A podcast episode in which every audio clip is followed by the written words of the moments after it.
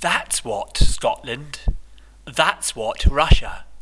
The fascination of internationalist long poems. Turning beery all over. The bear, when he's really very shirty on the phone, bares his breast to the foe toe to toe, while his heart drives deeper into his mighty hunting horn. Time passes, a mighty stream of red bronze round my roaring blood. Lap waves of darkness. I do not know if bears weep, but if they weep, they weep like this.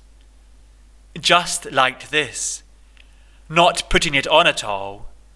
They whimper, flooding the length and breadth of their cave. And the beery neighbour, Balsheen, upset by the whimpering, growls behind the wall. You see what a bear can actually do.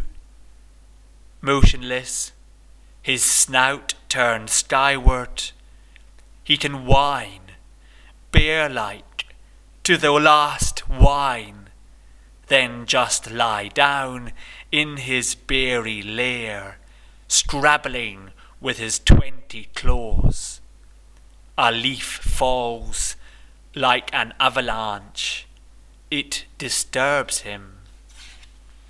Falling pine cones thud at intervals like bullets. All this penetrates his beery senses only through tears and the furry fringes of his eyes. Welcome, dear listeners, to the second in our monthly series, Die Lyrische Internationale, or the Lyrical International, on Hamburg's FSK Radio. This episode comes to you in a mixture of English and German, with future episodes in a significantly different mix of German and English. Tonight I'm going to be sharing and introducing you to some of the joys and the fascination of internationalist long poems. Which sounds like a mouthful, and these are mouths and voices that readers who hardly ever read poetry could well enjoy listening to. Because long poems offer stories, multi character perspectives, and discourses like you get in your novels, your book length non fiction, your essays, and even in your reviews of indie rock albums. And long poems offer these elements in the form of good reads that can accompany you for days, weeks, or in the worst cases, even years, in a way that poems, how we normally conceive of poems, utterances that take up one or two, or maybe even three pages at a shove, cannot do. But before we tie ourselves up in definition, I'll sketch the poetical journey I'm going to take you on, which will start with the Russian That's What, written in the first years of the first ever communist state, before sailing forward to a poetry narrative written by a committed Leninist and Stalinist in 1920 Scotland. After that, we'll be tacking in the wind and sailing up on a southwesterly back to England, 1938, where we'll encounter Louis MacNeice writing his long verse narrative Autumn Journal, a poem I'm currently translating into German along with my co translator Jonas Hartmann, a Hamburg based poet and critic. So, a deeply subjective selection of long poems on my behalf. We will also feature Vita Sackville West's weighty poetical creation from 1927, The Land. But apart from that, my selection lacks gender balance. That has nothing to do with the great long poems by 20th century female poets not being out there, and everything to do with the limits of the poetry I know well. Listen out for future programmes in this series to hear the situation changing. If you tend to get seasick and are looking for a red thread or rope to hang on to during such a seemingly haphazard journey? Well, the ropes called poems, and beauty, and what it means to be an internationalist. Let's delay again in defining such categories, and return instead to the name of this broadcast, and the first poem featured this evening, That's What, which you may have recognised as the English title of the long Russian poem Pro Eto, written by Vladimir Mayakovsky and first published in 1923. Now, the title of the standard English translation of this masterpiece is About That. It was the translators Larissa Gureyeva and George Hyde who made the brave decision to depart from received wisdom and reconfigure this title as That's What in their bilingual edition published by Arc Poetry in 2009. I will read you what George Hyde stated about that choice, but before that, I'd like to remark that all quotes in tonight's programme are made in accordance with the right of citation as defined in German copyright law, and that copyright itself rests with the poets and tra- translators quoted and their publishers. So, this is how George Hyde describes the choice of That's What in the face of previous translations. Quote, the present translators have taken the poem's title, which in Russian is Pro Eto, meaning literally about this thing, and rendered it by the more defiant, take it or leave it, that's what. Hyde goes on to describe the Russian title Pro Eto as, quote, a sort of bureaucratic jargon, and to argue that it was precisely those parts of life which the communist bureaucracy suppressed, Hyde gives the example of, quote, personal intimacy that form the real subject matter of the poem. To retell the story more concretely, the poem is about a three way relationship between the poet, the woman he loves, Lily Brik, and Lily's new husband. Written during a two month self imposed exile, Mayakovsky massages language beyond its limits in an interchange which is about being geographically close to, but choosing not to see, his beloved.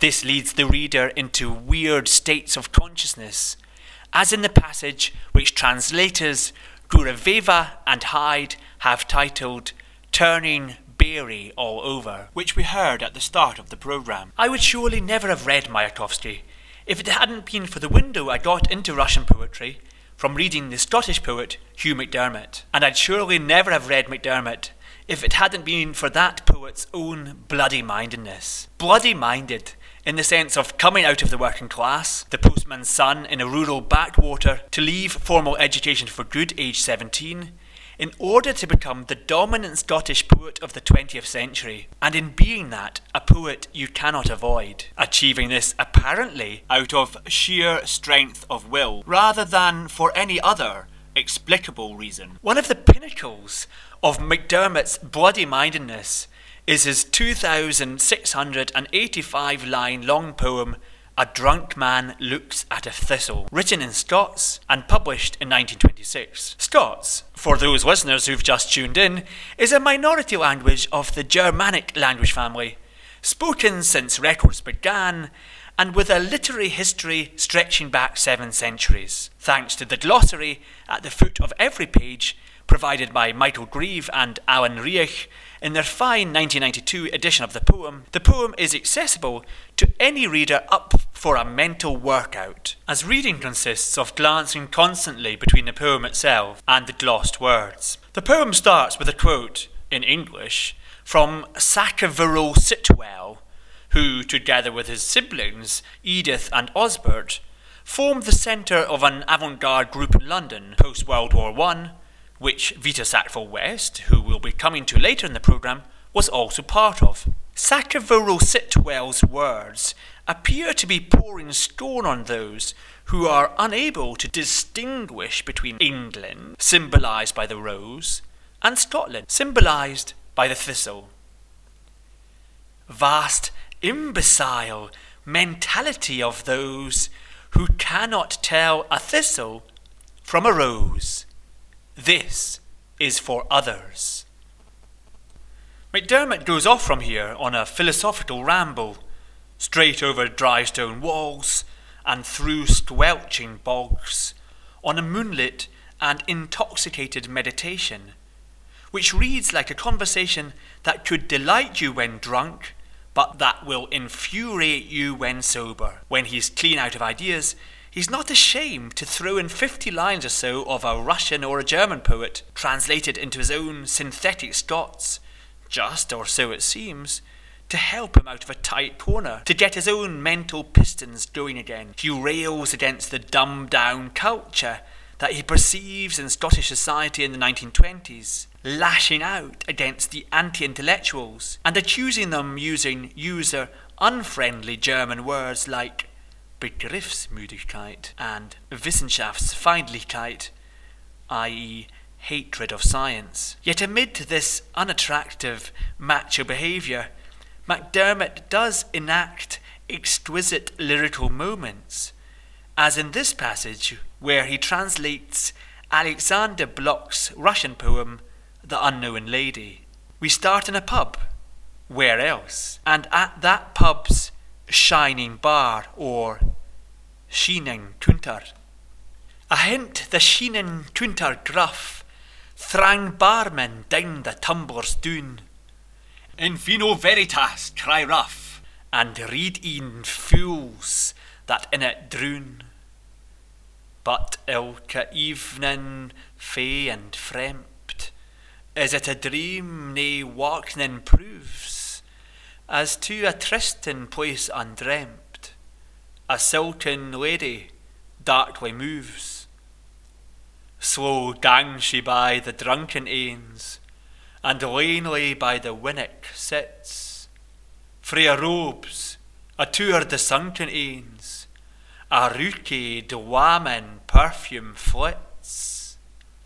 Her gleaming silks, the tapering o' her ringed fingers, and her feathers move dimly like a dream within, while endless faith about them gathers. I seek in this captivity to pierce the veils that dark one fa, see white clints slide into the sea, and hear the horns o' Elfland blaw. I hae dark secrets, turns and twists. A son is gien to me to haud. The whisky in my blood insists and spears my ben mace history lad. And o'er my brain the flittering o' the dim feathers gangs ain't mere, and fathomless the dark blue glittering o' twa een in the ocean there. My soul stores up this wealth unspent. The key is safe, and name's but mine. Ye recht, old drunk impenitent. I ken it too. The truth's in wine. Now you might think that nobody's dared to translate such off the map poetry into German, but people have dared, and quite recently too, and those people are first and foremost Margitt Lehbert, who runs the outstanding internationalist poetry press Edition Rugerup, who published a book in 2011 titled Beredter Norden, Schottische Lyrik seit 1900, which is really the only decent anthology of modern Scottish poetry available in German. The translator, skilled and brave enough to translate MacDiarmid for this anthology, is called Dieter M. Graef, and here's what an excerpt of his German drunk man looks at a thistle sounds like. Aus. Der Betrunkene schaut auf die Distel. So ein Mondelicht macht überklar der Distel unausstehlich Haar. Auch itzt mitunter Endsubstanz des sein grauslich Form und danzt des ihr Garterlicht, ihr Silberrahme, als wär's Gott Traum, woher's kame noch gar nicht grob ward die Essenz, die pur aufglüht in solche Dänz, als ob es Feuer überwältigt tun und hintern lässt sein Geist in endlos frohn. Darum geht's mitunter, dass all Sinne wie Hauchsinn, der vergeht von inne, und stark Magie kommt auf vom dichten Nebelkörper sein und glänzet fein, wie ein Gin steigt aus der Flasche, Tod aus Leben ist dann eben Asche. Darum geht's mitunter, dass mein Seine sein saubren Fuß geläuterte Erleine aus der Mitte angebrochener Gedanken sich frei bewegt und ohne Schwanken, so wie die Seel vom Leib am Todestag, mög nichts bleiben, nur ungestaltetes Arg.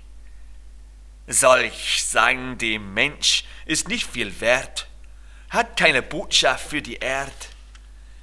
Mensch sieht sein Welt auf Kopf gestellt, reingesogen schlicht in überzwersches Licht, oder dreht sich in seinem Heisel wie ein Kreisel, dann dreht sich alles, was man kann, zuvor, zu Formen hin, die kennt kein Mensch, kein Tor.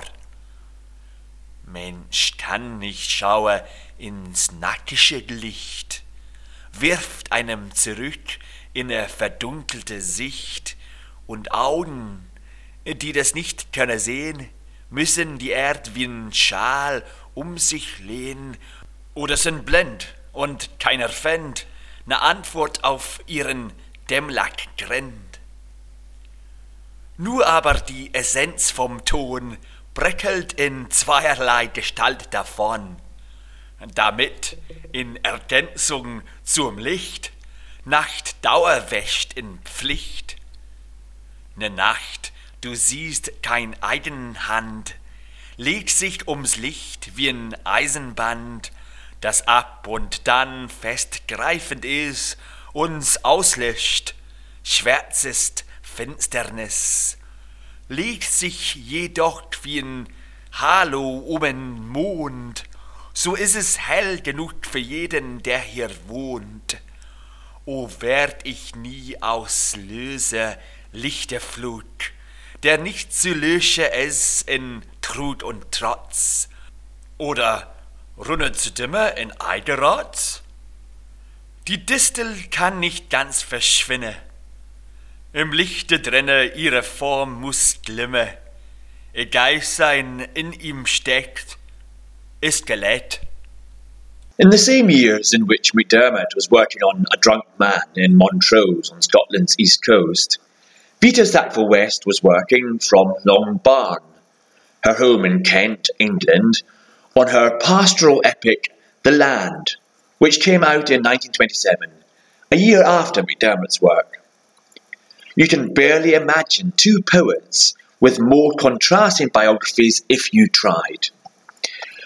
While MacDiarmid was a homophobe who launched a public verbal attack against homosexuals at a writers' conference in Paris in the 1950s, Sackville West was bisexual, living in an open marriage with the aristocrat Harold Nicolson, and perhaps better known today for the affair she had with Virginia Woolf than for her poetry, which for poetry lovers is a travesty, and one we're doing our best to rectify in tonight's programme.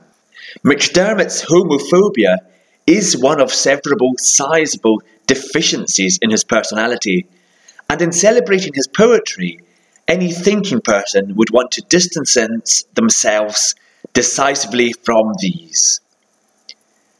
MacDiarmid's Stalinism is the other ugly ogre you can't get away from. A belief system he clung to at least until the 1950s, if not for longer, when sufficient evidence had become available of the genocide Stalin had led against Soviet peoples.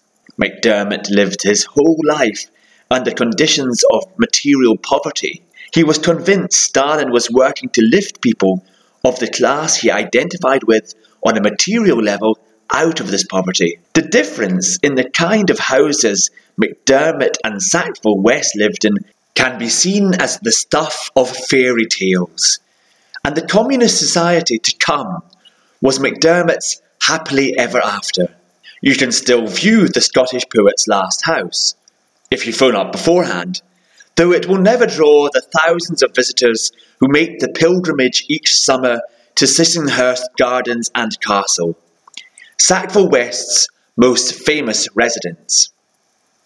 Visiting Brownbank Cottage, where MacDiarmid lived until just before his death in 1978, a solitary place five miles out of the borders market town of Biggar, is more for those culture tourists who favour the sublime over the picturesque.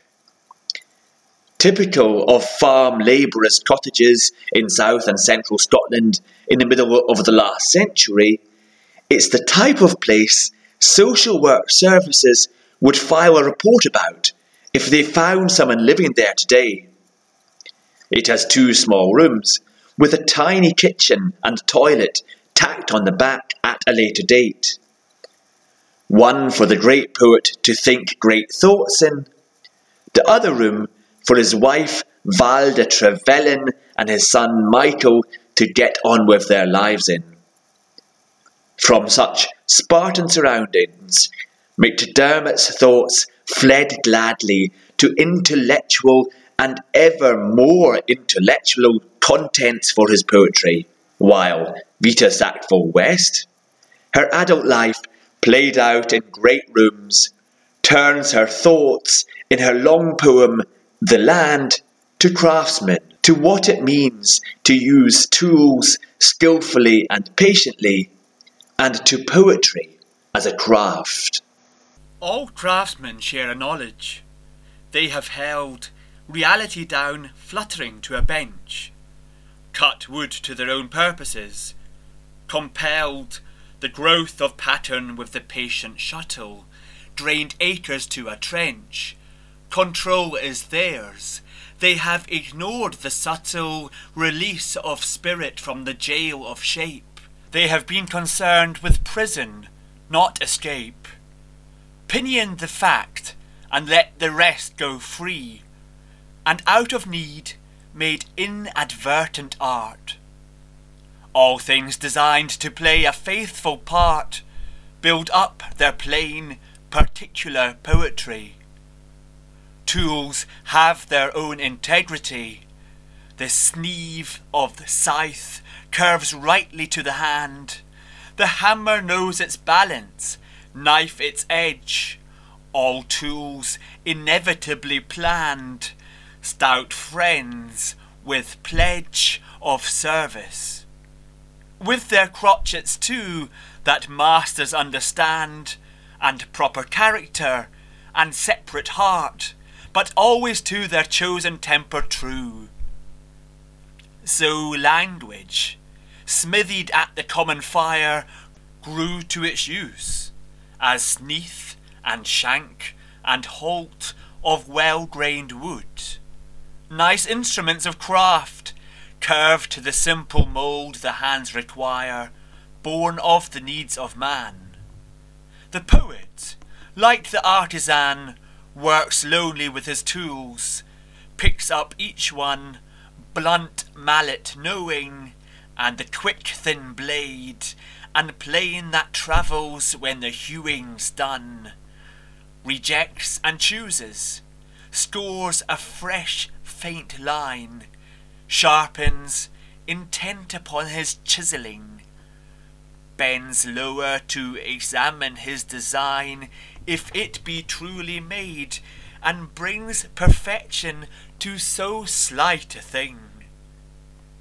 But in the shadows of his working place, dust moted, dim, among the chips and lumber of his trade, lifts never his bowed head, a breathing space to look upon the world beyond the sill, the world framed small, in distance, for to him the world and all its weight are in his will.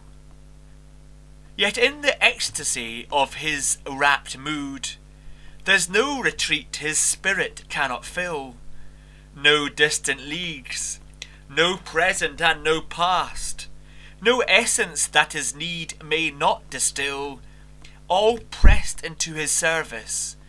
But he knows only the immediate care, if that be good. The little focus that his words enclose.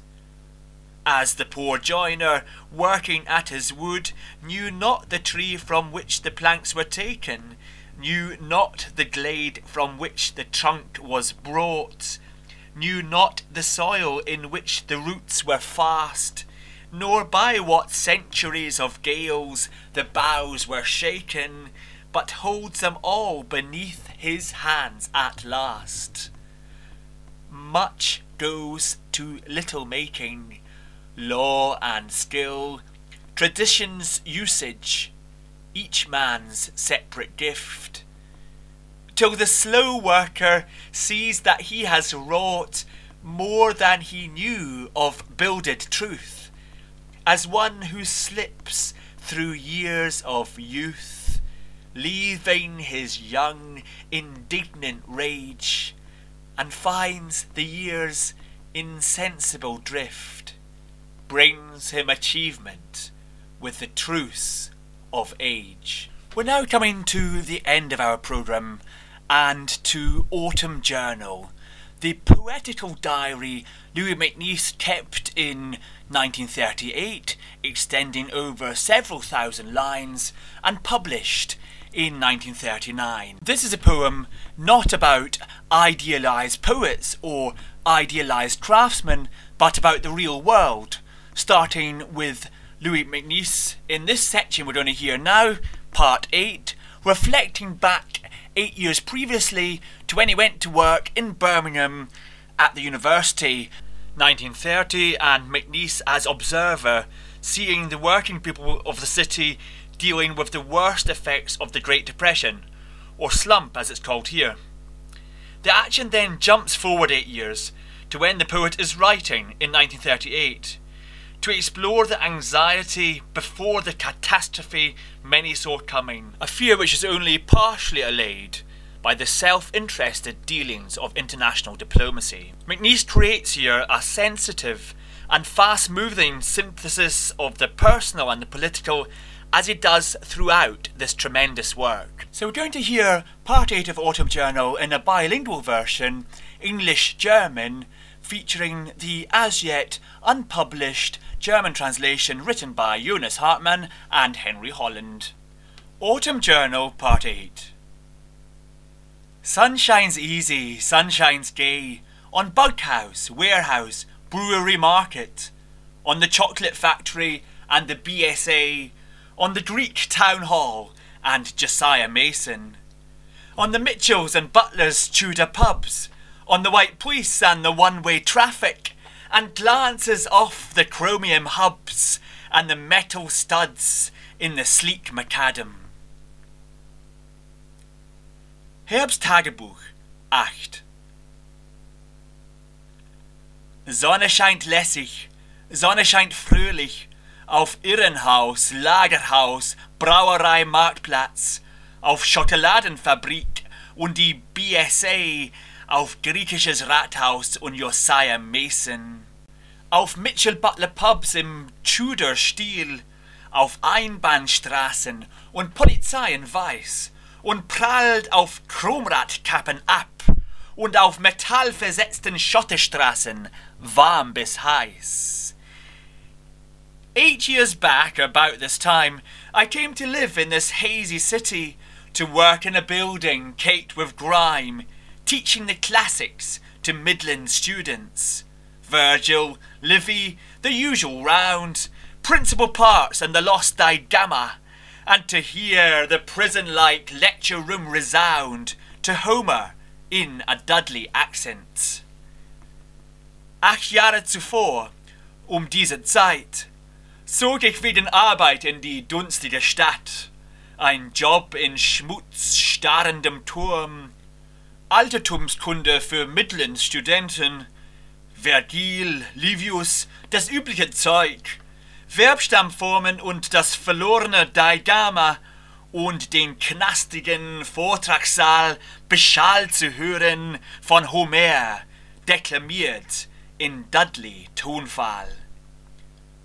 But life was comfortable, life was fine, with two in a bed and patchwork cushions, and checks and tassels on the washing line, a gramophone, a cat, and the smell of jasmine.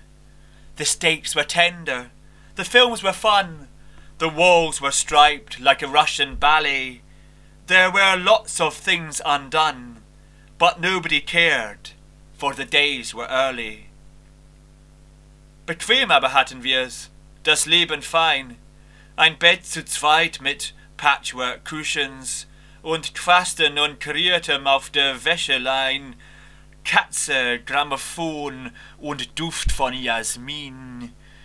Die Filme waren lustig, die Steaks zart, die Wände gestreift wie ein Ballett aus Russland, so vieles blieb noch ungetan.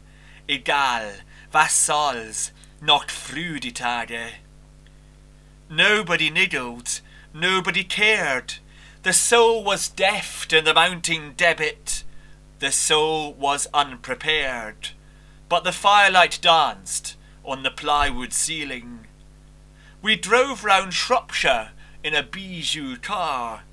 Bewdley, Cleobury Mortimer, Ludlow, and the map of England was a toy bazaar, and the telephone wires were idle music.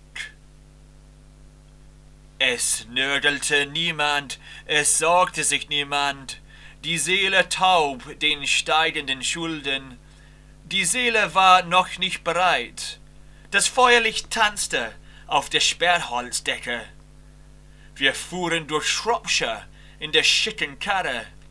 Bewdley, Ludlow, Cleobury Mortimer und die Landkarte Englands war ein Spielzeugbazar und das Telefon spielte flippige Nummern.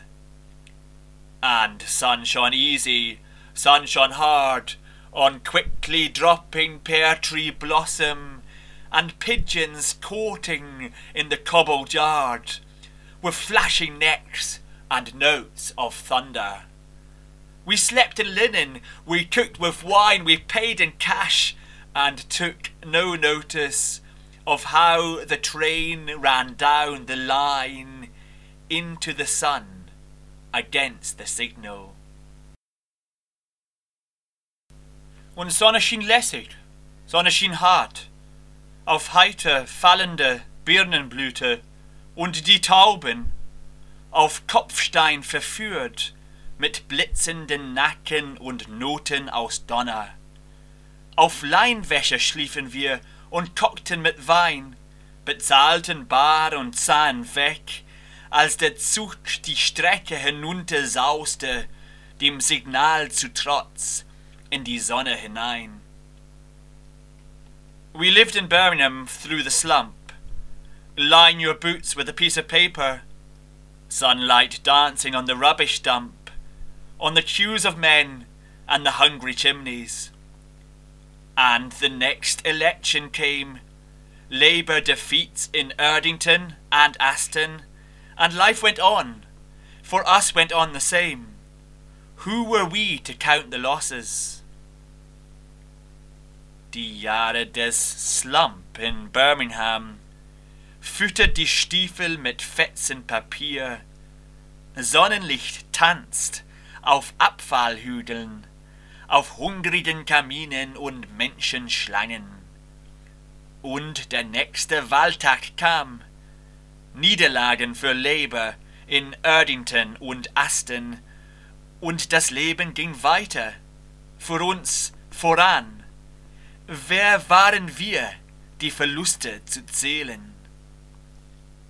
Some went back to work and the void took on shape, while others, climbing the uphill nights of the unemployed, woke in the morning to factory hooters. Little on the plate and nothing in the post. Queue in the rain or try the public library where the eye may coast. Columns of print for a hopeful harbour. Manche arbeiteten wieder und die Lehre nahm Form an, während anderen in Träumen sinnlos Berge ersteigen mussten, geweckt vom Tuten der Fabrik. Wenig auf dem Teller und gar nichts in der Post.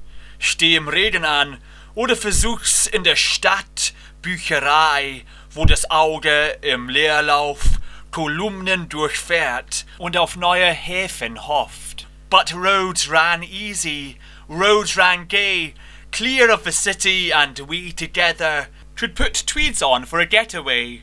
South or west, to Clee or the Cotswolds. Forty to the gallon, into the green fields in the past of English history.